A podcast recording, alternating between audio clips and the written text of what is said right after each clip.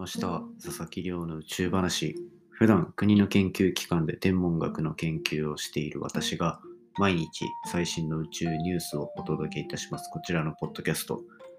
今日と明日2日に分けてですねちょっと前に話題になったベテルギウスがいきなり暗くなった。でこれが超新星爆発を起こす前触れじゃないかっていうような結構世間を騒がせたフェイクニュースみたいなものの、こう、どういうふうにフェイクニュース、科学的なフェイクニュースが広がっていって、で、結局それってどういう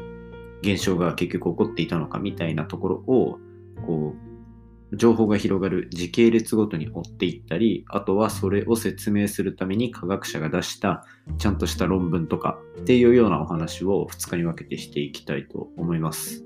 ぜひ今日明日聞いていただけると嬉しいです。ということで、まあ、恒例の近況報告というか活動報告になりますが、まあ、最近はちょっと家での作業が滞りつつあるので、大学で基本的には作業をするようにしているわけなんですけど、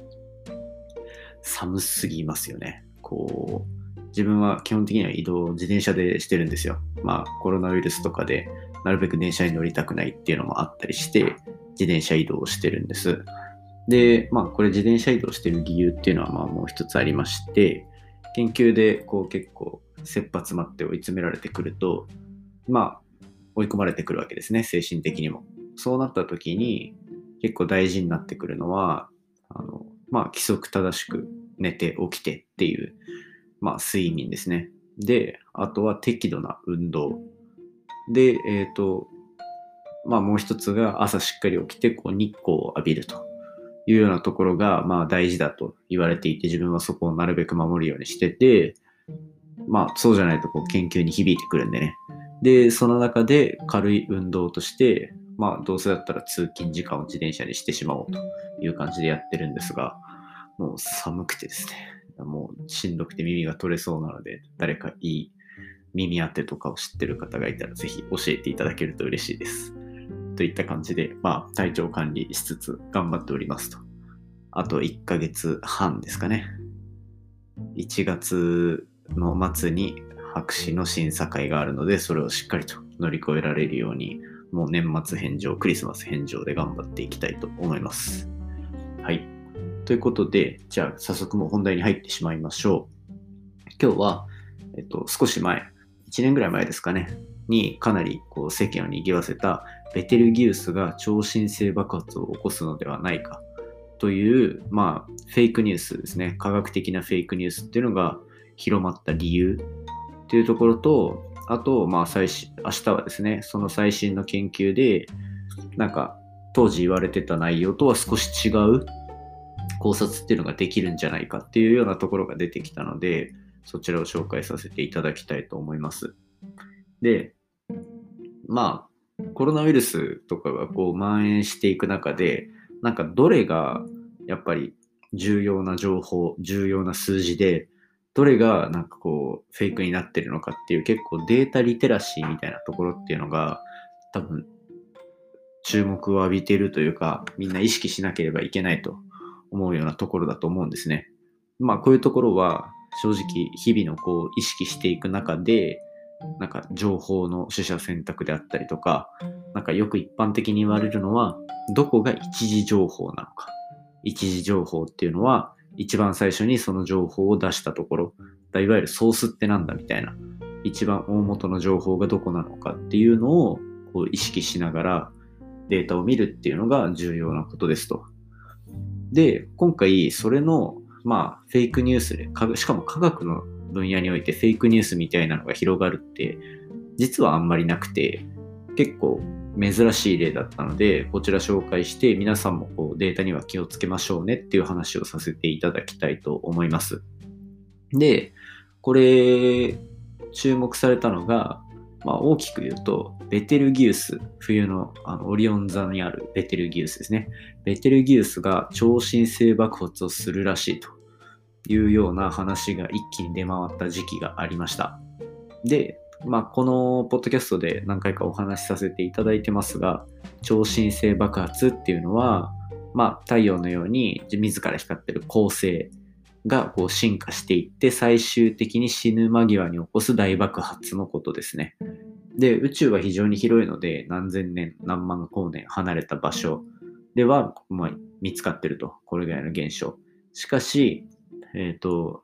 ベテルギウスって大体600光年ぐらいなので、こんな近くで起こるっていうのは本当に数百年、数千年に一度というレベルの大イベントなんですね。だからまあこう、みんなが見たいと思ってたから、逆にこう、ニュースを増長させてしまったみたいなところは若干あると。で、ただこれ特に科学的な証拠が強くなかったにもかかわらず、日本国内のテレビで特集されたりとか、あとは世界中の SNS とか報道でも取り上げられるぐらいの、まあ結構な話題性を持っておりました。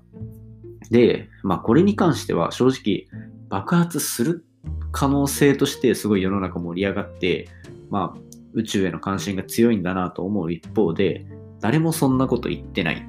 ていう状況が、まあこれが一番大きいんですね。誰も言ってないのに、世間が誰かがそう言ったと思ってるっていうところが問題なわけですよ。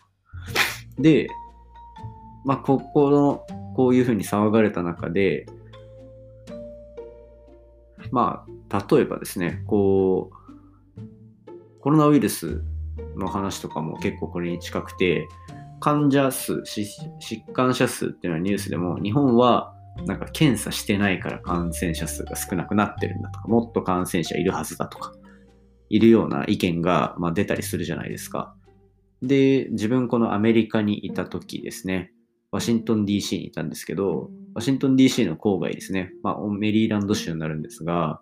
アメリカの最大規模の宇宙研究所 NIH っていうところの研究者の人とも結構こう交流があってですね。で、まあ、そういう方とかが、こう、逐一結構情報発信をしてるんですよ、SNS で。やっぱりこう医療っていうのは皆さんのこう身近で起こる、もう宇宙の現象とかとは比べ物にならないぐらい、あの生活に密接してる部分なので、そこの誤解っていうのを解こうと、一心に活動されてる先生方もいらっしゃいますので、まあそういうデータのクオリティっていうところ、で、あと、お医者さんが言ってるからっていうだけではなくて、お医者さんがここに書いてあるって言ってるっていうような感じで、まあ、解説してるものが非常に信用できるというようなところがあるので、こう、誰がどういう理由で言ったのかっていうところまで考えるのが重要なんですね。で、今回この注目するベテルギウスっていうのは、オリオン座の左肩に輝く一等星になってます。まあ、一等星っていうのは、まあ、夜空の中で基本的に最も明るい星の一つですね。で、暗くなっていくにつれて二等星、三等星と数字が上がっていく感じです。で、まあこんな感じで明るいベテルギウスですが、かなり年老いた星だということが分かってるんですね。星が進化していく過程で星の半径っていうのはどんどん大きくなります。で、その中でベテルギウスっていうのはかなり大きくなっていて、実は太陽の800倍から900倍の大きさまでなってると。で、こうなるともう本当にそろそろ死んでもおかしくないと言われてるんですね。で、じゃあその星が死ぬ時ってどうなるかっていうと、これがさっきから言ってる超新星爆発っていうやつですね。なので、この超新星爆発、エネルギーがだいたいこう原子爆弾のもう10の、10が30、10の30乗倍。まあ、0がプラス30個つくみたいなぐらいのもう意味がわからないスケールの爆発のエネルギーを持ってると。で、これ、ベテルギウスは地球から600光年ぐらい離れているわけなんですが、えっ、と、まあ、こんなビッグイベント、もし発生した場合ですね、夜の星空が毎日満月が出てるぐらい明るくなると。そのぐらい、まあ、エネルギーの強い放射で、放射が発生するので、みんなが期待して待っていたっていうような現象、状況がありますね。で、過去にこの規模、まあ、このぐらい近くで超新星爆発が起こったっていう記録が、あの西暦1230年っていうのに一応残っております。で、これ、この科学的な理由ないじゃないかって言われるかもしれないんですが、まあ当時どのぐらいに爆発したみたいなのっていうのは、今の星空の星の状態を見ればなんとなくわかるとで、これが1230年に発生したと明言できるかなり面白い理由の一つが、藤原定家っていう方が書いた明月記と呼ばれる書物の中に、西の空に見慣れない星が現れた不吉な印だというふうに記録を残してるんですね。これを現代の観測と照らし合わせると、この時に超新星爆発が起こったと言えるっていうような感じで、こういうふうに昔の文献と最新のこう研究の組み合わせっていうのも実は熱い分野の一つになってます。で、まあ、こんな感じでベテルギウスっていうのは爆発してもおかしくないような状況にあるという中で、えっと、フェイクニュースが世の中に広まっていったんですね。というところで、実はもうここでだいたい10分ぐらいになってしまったので、続きは明日したいと思います。明日はですね、この超新星爆発を起こしそうなベテルギウス、こいつが本当に爆発する予兆が来たぞっていう世界中にバズったフェイクニュースのこの広がり方と注意点っていうのをお話ししてみたいと思います。このシリーズ3日にわたるかもしれませんね。ぜひしっかり聞いていただけると嬉しいと思います。今回のベテルギウスの細かいお話、面白いなと思ったら、ぜひお手元のポッドキャストアプリでフォロー、サブスクライブよろしくお願いいたします。でですね、毎日ツイッターで感想を募集させ、感想や質問っていうのを募集させていただいてるんですね。で、えっ、と、一つこちらツイッターのコメント紹介させていただきます。ツイッターネームにちこさん。いつもありがとうございます。太陽、太陽が活発になるのってお天気とかに関係ないんかなと思っててんけど、紫外線強くなるんかい、夏が恐ろしい。ということで、ありがとうございます。これ2日前か3日前ぐらいの記事でこう、あ配信で太陽の活動の話をしたと思うんですね。で、これ確かに紫外線とかの量って結構変わるんですが、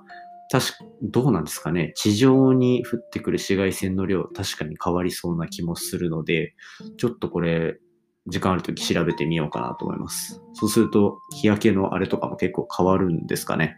といった感じで、ちょっとまた新しい疑問が浮かんだので、いつか紹介できればいいかなと思うところでございます。こんな感じで放送の中でも、こう、